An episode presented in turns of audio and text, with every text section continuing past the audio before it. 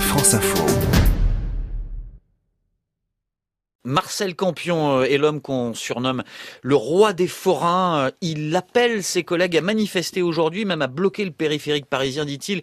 L'objet de ce mouvement de protestation, c'est en fait une réglementation qui est en place depuis deux ans en réalité. Bonjour Émilie Gautreau. Bonjour Ercine, bonjour à tous. L'explication des mots de l'info avec vous. Alors expliquez-nous cette colère des forains. Il n'y a effectivement rien de nouveau en soi. À l'origine de la colère de Marcel Campion et d'autres forains, il y a une ordonnance du 19 avril 2017, une ordonnance, c'est-à-dire une mesure prise au niveau de l'État français, signée à la fin de son mandat par François Hollande et par les premiers ministres, ministres de l'économie, de la défense et des outre-mer de l'époque. Alors, elle portait sur quoi cette ordonnance? Elle avait surtout pour but de mettre en cohérence le droit français avec la jurisprudence européenne, avec une décision de la Cour de justice de l'Union européenne de 2016 sur la façon dont sont attribués les titres d'occupation du domaine public lorsque ce domaine public est occupé dans le but d'exercer une activité économique. L'ordonnance met en avant le respect d'une obligation de transparence et d'impartialité dans la façon dont ces titres sont attribués et l'obligation que la délivrance de certains titres d'occupation soit soumise à une procédure de sélection entre différents candidats,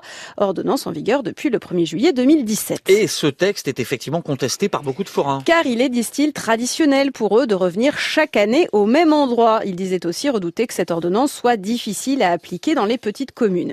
Comme l'ordonnance prévoit la possibilité de la procédure lorsque l'occupation du domaine public est de courte durée ou quand le nombre d'autorisations disponibles pour une activité est suffisant par rapport à la demande, une circulaire a, en octobre 2017, été prise pour clarifier les choses concernant fêtes foraines et cirques, circulaire signée par les ministres de l'Intérieur et des Comptes publics. Et alors elle disait quoi cette circulaire? Cette circulaire adressée au préfet confirme que dans de nombreuses situations concernant des demandes d'installation de forains et de cirques, il peut y avoir procédure de publicité simplifiée. diversifiée. C'est-à-dire C'est-à-dire par exemple un affichage en mairie ou sur le site internet de la commune, une fois par an, des conditions générales d'attribution du domaine public.